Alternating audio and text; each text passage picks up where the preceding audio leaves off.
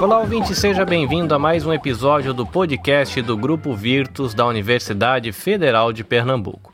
Eu sou o Carlinhos Vilaronga e neste episódio nós queremos compartilhar com você um trecho da gravação do episódio 19. É um trecho que ficou de fora do episódio, então por isso este episódio é um episódio bônus. É um bate-papo que aconteceu antes de nós discutirmos a questão dos heróis, dos heróis do cinema, dos heróis dos quadrinhos e relação deles com as leis. É um conteúdo muito rico, mas para não ficar um episódio muito longo, nós optamos por tirá-lo do episódio 19 e presentear você com esse trecho de diálogo sobre cinema e quadrinhos. Esperamos que você goste do conteúdo desse episódio bônus e de que isso enriqueça sua reflexão sobre a questão dos heróis e sua relação com as leis. Bom episódio para você.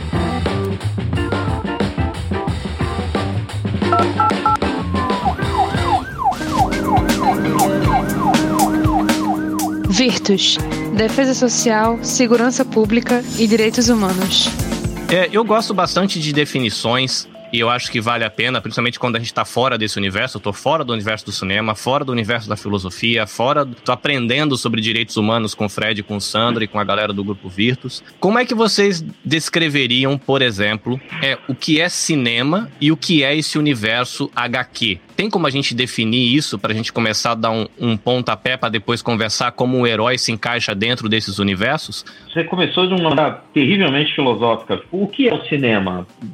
Eu vou pegar meu cachimbo e vou começar. Cinema é, cinema é uma arte de visual, de, de narrativa audiovisual. Quer seja essa uma narrativa ficcional ou não. Cinema, para você, é, inclusive quando a gente dá aula de roteiro, esse é um princípio muito legal. Vou explicar, por exemplo, um roteiro.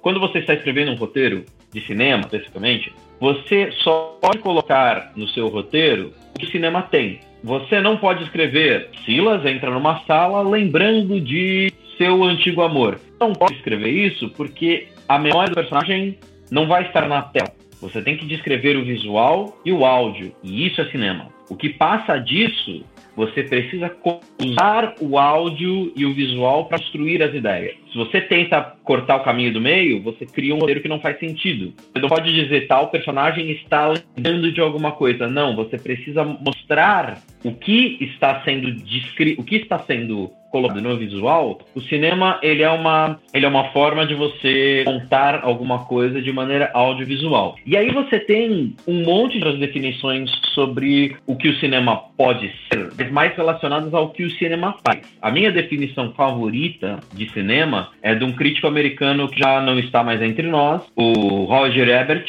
e grande crítico de cinema, Roger Ebert, e ele fala que o cinema ele é uma máquina de empatia. E na verdade, assim, eu acredito que consegue explicar isso a inúmeras formas de arte, mas já que ele era um cara de cinema, ele vai falar de cinema. Cinema é uma máquina de empatia. Através do cinema você consegue conhecer uns novos e pessoas novas e perspectivas novas de maneiras que as outras formas de arte não conseguem transmitir. Por exemplo, vi recentemente um filme na Netflix chamado Atlantics que é um filme sobre a construção de sonhos quando eles estão muito além do que a sua realidade econômica pode transmitir.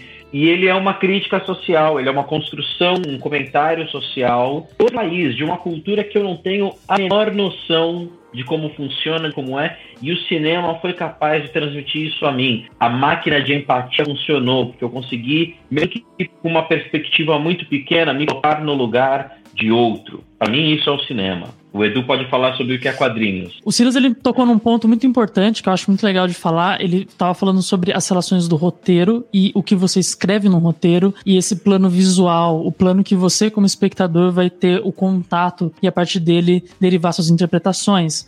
Até falando um pouco sobre uh, o que o Carlinhos vai entrar depois, uh, guiar o tema aí para parte especificamente de como os heróis entram nessa história. É, o Silas está familiarizado com isso, mas talvez o ouvinte não. É, a gente chama essa essa condução da história audiovisual visual de unidade estilística. Você, o diretor imprime isso na sua obra, ele cria uma unidade de estilo entre tudo o que está acontecendo ali. Então, por exemplo, o vilão do filme geralmente é retratado com uma certa roupa diferente, ele é colocado sob certos ângulos de câmera diferentes que dão uma certa dúvida sobre a sua moral, uma dúvida sobre a sua personalidade. É, todos esses recursos que vão colocar certos personagens como heróis ou como vilões dentro do filme, e de novo, é, causando a impressão no espectador que cria, cria a, a, a, significação dessa linguagem a partir da sua interpretação da obra, a gente chama dessa unidade estilística. Essa construção do audiovisual que o Silas mencionou está muito baseada nisso, em como usar cada elemento é, narrativo, cada elemento de, de câmera, de luz, de figurino, de maquiagem, de atuação, para atingir o objetivo de estilo, atingir o objetivo que o diretor está propondo com aquela obra. E depois, quando a gente for falar especificamente dos heróis e dos vilões, a gente vai ver como vários recursos estilísticos no cinema são usados para mostrar: olha, esse cara tem uma personalidade meio duvidosa, esse aqui já é mais o herói, e é dessa forma mais ou menos que o cinema vai construindo essas relações. Isso, é, e só para Desculpa, eu já vou deixar o Edu falar sobre quadrinhos,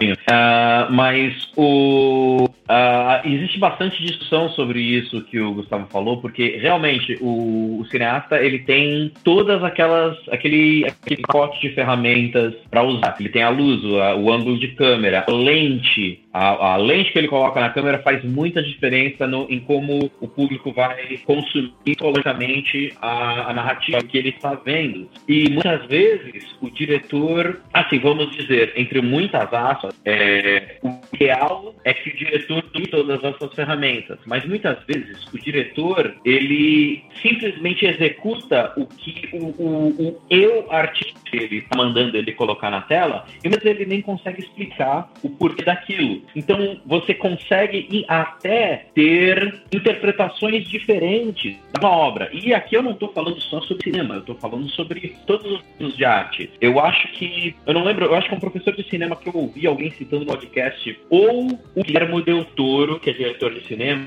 dirigiu a Forma da Água. Eles dizem que se você vê um filme, você tem que conseguir tirar dele mais de um significado. Você tem que dar três significados no filme. Fala, Não, falar. eu acho que é eu acho que é perfeita essa. Fico aqui olhando, já querendo me meter, né? Porque na verdade são construções. Eu não sei se o Gustavo pode me corrigir, o Silas e Edu. É, a construção da narrativa, a gente acha que a construção da narrativa é simplesmente essa, essa oralidade que transmite uma palavra, que transmite uma mensagem. Mas na verdade tudo está compondo uma narrativa que está sendo contada, uma história que está sendo contada. E eu acho que isso que tu estavas falando agora, o Silas, é o, é o que dá ao cinema o atributo de arte. Porque a arte é uma, uma dimensão de abertura. Ela é abertura de possibilidades de sentidos. Ela não é necessariamente. É que nem uma, um quadro. Um, um, uma, uma, uma, um quadro que conta uma história que já se fecha nela mesma, isso não. Ela é empobrecida, né? É, é, o, o, meu olhar não, não vai visitar. É, ele não vai. Ninguém visita uma foto. É, é, de aniversário, daquelas que fica toda a família atrás do bolo, a não ser que ela conta uma história para ti, ninguém visita aquilo duas vezes, porque tem uma obviedade impressa ali. Agora, claro, se eu pegar essa foto, jogar ela dentro de um esquema narrativo de um museu, alguma coisa que eu desloco ela, aí ela começa a se transformar numa dimensão de abertura que fale que outras possibilidades se abrem de significados significantes, que do qual o próprio artista não controla também. Eu acho que aí o próprio quem fez a própria obra também não controla muito, porque se ele é, é, é, quase como se ela tivesse uma independência nela mesma, né? Eu acho que essa Sim, é você uma... Precisa, você precisa do leitor. O leitor ele vai colocar o ponto final em qualquer obra que for. Uma pessoa do Zimbábue vai ler qualquer obra artística que a gente possa ter de maneira completamente diferente, porque ele tem claro. a sua maneira de ler semiótica, as suas coisas. Mas o próprio autor, ele pode. É isso. Eu estava falando sobre o Guerra do Mundo do Spielberg. E como o Guerra dos Mundos do Spielberg, ao mesmo tempo que ele é um filme sobre família, como todo filme do Spielberg, e filme sobre ET, como todo filme do Spielberg, ele também é um comentário sobre o 11 de setembro. Hum. E essas três perspectivas elas podem ser enxergadas sobrepostas e tá tudo bem. O filme funciona da mesma maneira que for. Eu tava até lembrando, uh, tava lembrando do filme do Superman, esse que eu estou aqui, é o Homem de Ferro, agora esse último, já com ator novo, que tem uma hora que ele faz Homem uma visita aço, a uma igreja. Homem, Homem de, de, Aço. Homem de Aço. É, não. é o Homem de Ferro, é, misturei ver aqui, né? perdoa aí, eu sou apenas um filósofo. aí eu, ele visita, ele, o homem... Você faz uma coisa dessa, o pessoal que gosta da Marvel, Marvel gosta é... da DC, joga até cerveja pro alto, fala, não, não! Eu me enganei de metal. Tá invadindo aqui. Eu me enganei de metal. Embora pros, pros gregos antigos, a alma tinha têmpera e era a têmpera dos metais, né? As almas de ouro, de prata e de bronze. Na República de, de Platão, as têmperas, né? Então o Homem de Aço, ele tem uma hora que ele tá na... Excelente desculpa de filósofo. Parabéns.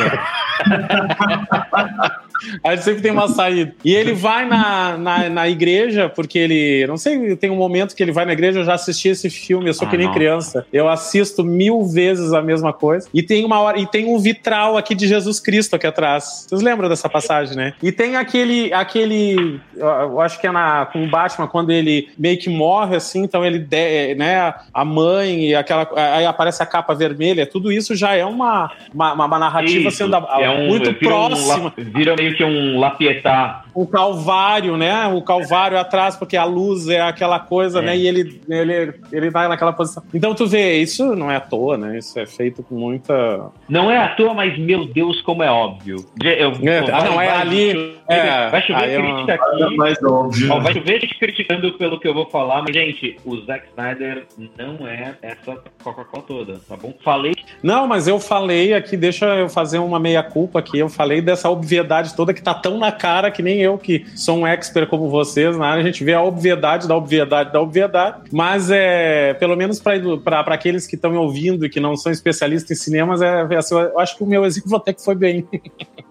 Sobre essa questão do cinema se tornar a linguagem e a arte como a abertura da arte. O Edu tá de próxima, eu, eu sei, Edu, mas é, eu prometo que é rapidinho que eu vou falar. É, nem sempre foi assim, e é legal pro ouvinte saber um pouco é, até de como o, o, cinema ele se torna uma linguagem. É, o André Bazin ele fala que depois ali nessa virada dos anos 30 para 40, você tem essa virada do cinema quando você tem o som. Então o que, que era o cinema muito antigamente? Era aquelas imagens, aqueles planos, a, a câmera estática e aquelas imagens de, de. Como se fosse uma peça de teatro, né? Isso, mais ou menos isso. E aí, com o advento do som, você consegue uma coisa que você não tinha antes no cinema, que é a duplicidade de sentido daquela cena. Eu esqueci, me fugiu o termo agora do que é essa. O cinema ele se torna ambíguo. A ambiguidade do que tá na cena. Maravilha. Então, tá naquele plano, você não é a certeza absoluta de que é aquilo. Com o advento do som e com o, a, a, a própria tecnologia foi se avançando com câmeras diferentes e tudo mais, você consegue agora ter uma ambiguidade naquela cena. Um filme que marca muito essa transição do cinema é Cidadão Kane. Quem conhece sabe. Uhum, filme uhum. que ainda não assistiu, por favor, assista, que é um filmão. Esse filme ele começa. Ele, ele marca muito bem esse movimento de como o cinema começa a partir dali ter essa ambiguidade de sentido. Tipo, será quando, que é isso quando, e Gustavo, que é alguma coisa que está mais ali oculta, né? E Gustavo, quando, quando a gente o cinema também descobre o close, né? Quando ele dá o close. É, porque antes, como ele estava num nível. Eu, olha, eu, eu tô aqui muito seguindo a linha de Derrida. Quando o Derrida vai falar sobre cinema, o Derrida vai, é perguntado, ele diz: Olha, eu não sou um especialista em cinema e vou falar em cinema. Aí sempre tem aquele mané que tá na plateia, né? E pergunta: se você não é especialista em cinema, como é que você vai se meter a falar sobre cinema? Ele diz: Pois é exatamente por não saber tudo que eu me atrevo a falar e convidar as pessoas a refletir. Bom, fiz a minha meia-culpa de novo. Mas é perfeito. O avanço da tecnologia permite que você consiga efeitos e consiga ambiguidades de, de linguagem que você não tinha antes. Tanto que a crítica francesa, que começa a tomar contorno de crítica de cinema nessa época, vai chamar o movimento, o cinema a partir dali, e eu não sei falar francês, eu não vou falar em francês, mas eles chamam de a câmera como caneta. E eles hum. comparam a partir dali o cinema como a, é, a literatura, porque você tem esse status de linguagem como a literatura, você consegue ambiguidade de significado igual o que você não tinha antes do cinema. Então, antes no cinema você tinha essa coisa meio estática, meio. não era meio arte. E a partir desse advento do som e da tecnologia, nessa virada de é, 30 para 40, você começa a ter isso, o cinema começa a ser visto propriamente como uma linguagem, como uma arte, dotada de seu próprio significado e tudo mais. É, Edu, quadrinhos, como é que você define esse universo onde o seu amigo querido e amado Batman vive? Quadrinho, assim, eu vou na definição mais, mais clássica possível, que inclusive é feita pelo Will Eisner. Então, quem sou eu para contrariar o Will Eisner, um dos maiores gênios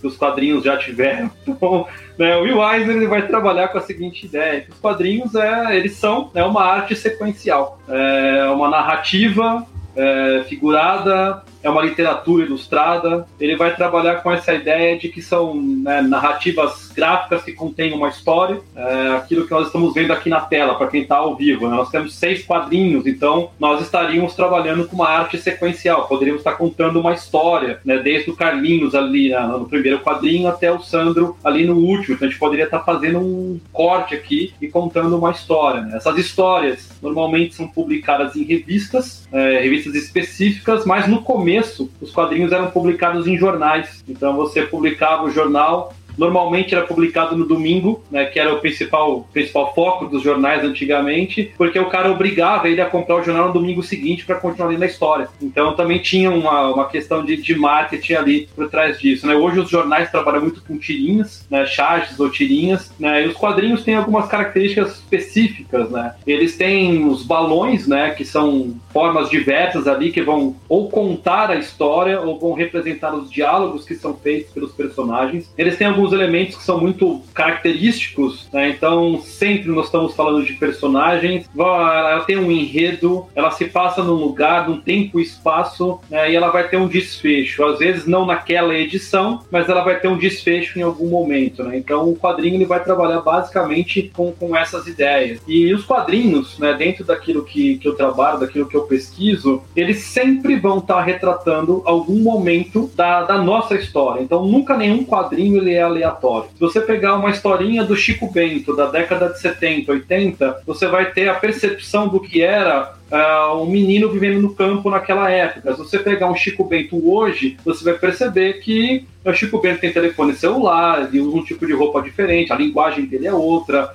Uh, então, qualquer história, desde uma turma da Mônica até uma história do, do Batman, do, do Capitão América, de quem quer que seja, ele reflete algo, seja político, econômico ou social do seu tempo. Né? Então, é, isso sempre tem agregado numa história quadrinho. Ela nunca é uma história aleatória, ela nunca está ali para falar nada. Né?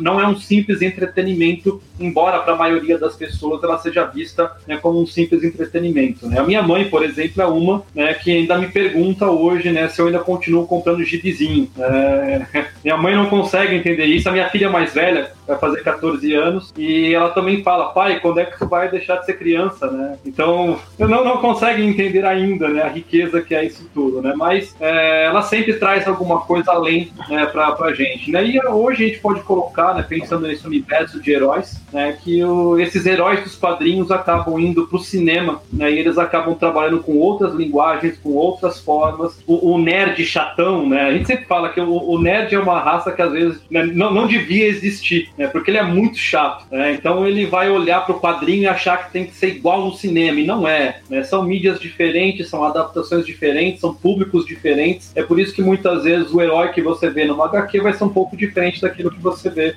no cinema. Né? Aliás, muitas vezes uh, o cara vai adaptar o quadrinho para cima, é uma época diferente. A gente, mesmo que, mesmo que uma coisa que é muito interessante de pensar, o Edu falou uma coisa sobre o quadrinho muito interessante. O quadrinho sempre vai falar do tempo a arte sempre vai lá do seu tempo. A gente, é, por exemplo, você tem quadrinhos dos anos 30, 40 sobre o Capitão América que falavam sobre aquele tempo e aquele espaço dos anos 30, 40 do Capitão América. Porém, o filme do Capitão América, que foi feito ali na década de 2010, fala sobre a década de 2000 10. Exatamente. Ele vai falar sobre o contexto no que ele é feito. Eu acho que isso, e essa é a grande. Eu acho que essa é a grande sacada de quando o cara produz um filme. É, ele consegue ambientar e consegue dialogar com você no seu tempo. É, não adianta você querer forçar a barra e querer fazer igual, até porque a gente está falando de, de um mercado, né? Isso aí vende, precisa vender. Então não, não adianta você querer forçar a barra com uma história da década de 50 que ninguém dá mínima para aquilo, né? Se você não adaptar e não trouxer isso para a realidade, você não tem essa conversa né? E o Silas falou do, do Zack Snyder, eu só vou complementar. O Snyder Cut não vai ficar bom. Parei.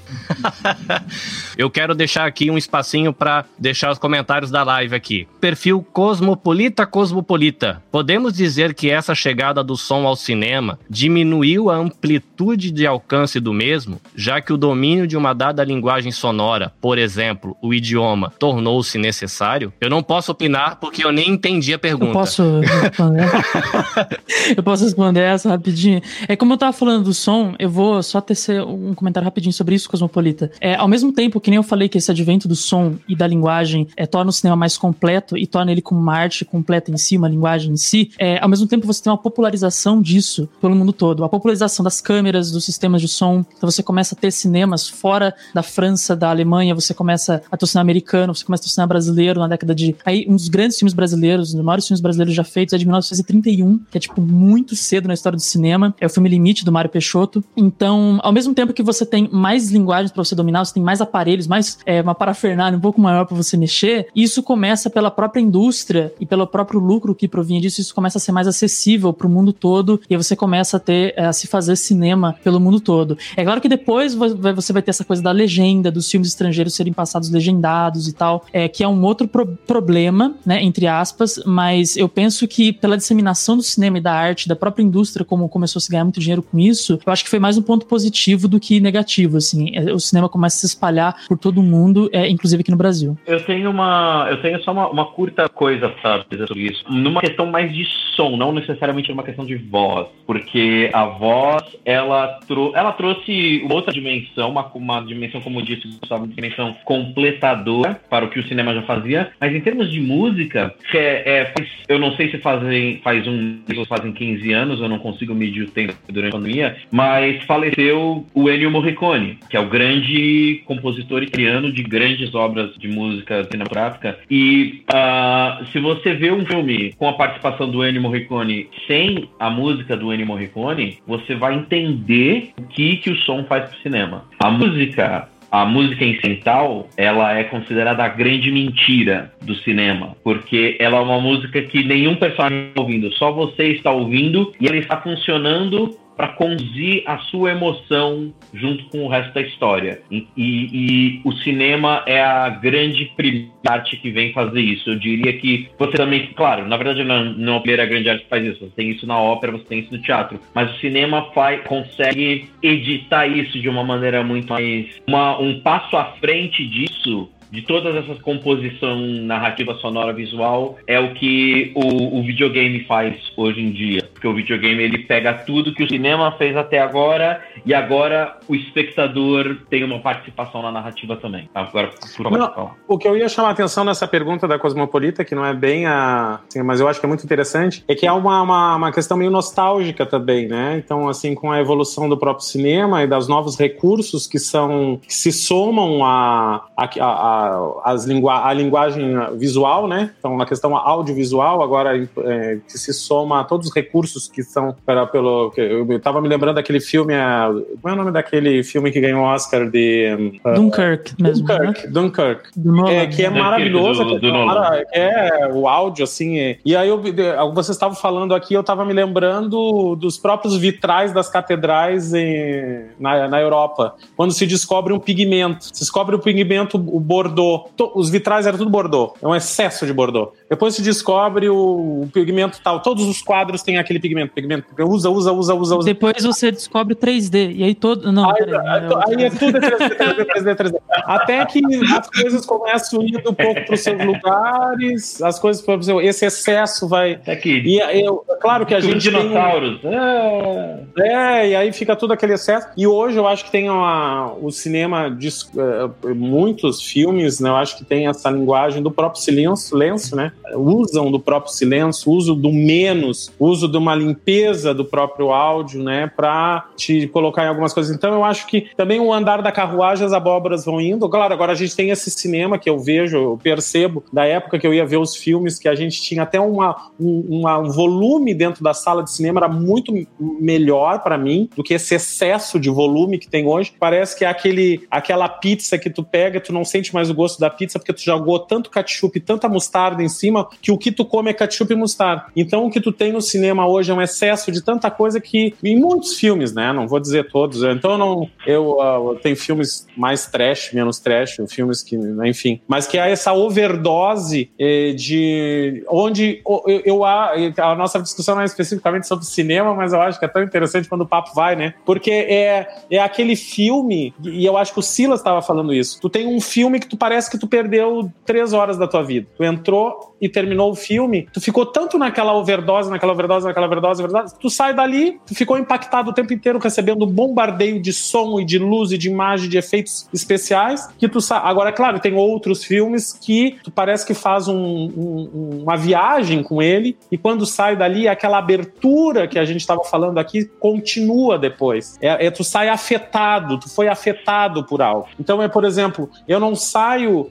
é, passivo depois que eu estou diante de um filme de arte. Eu sou afetado por ele. E essa afetação que eu, sof que eu passei, que eu sofri, eu vou dizer sofri porque a afetação nem sempre é necessariamente lúdica, eu posso ter uma afetação que eu, que eu saia mexido emocionalmente, ela continua. E nesse outro filme que eu tenho uma overdose de ketchup e mostarda, como eu botei em cima da pizza, eu necessariamente não tenho uma afetação. Eu saio de lá e pergunto, ah, vamos ali comer o hambúrguer, não sei o quê. É como se eu, como, ah, o filme me. Eu pulei na cadeira, mas quando terminou, eu não, fui afetado, verdadeiramente afetado. Então, eu, eu, uma coisa que eu tenho repetido, eu acho que a gente pode até o, passar para o Fred para falar sobre a questão do herói, é a mesma coisa quando a gente fala de uma guerra, né? A gente fala de uma guerra, tu tem muito som na guerra, mas ela é silenciosa porque ninguém está em diálogo. A guerra, ela é profundamente silenciosa porque não tem diálogo. Tu pode ter dois atores sem se falar e está travando um diálogo imenso, porque a linguagem corporal que excede, o olhar e toda a, a coisa que está passando por ali, né? Me lembro de algumas cenas onde os, os, atores estão simplesmente se olhando e há um diálogo imenso, mesmo que as palavras não tenham sido ditas, né? É outras palavras estão sendo ditas, né? Eu acho que isso que é a maravilha da condição humana.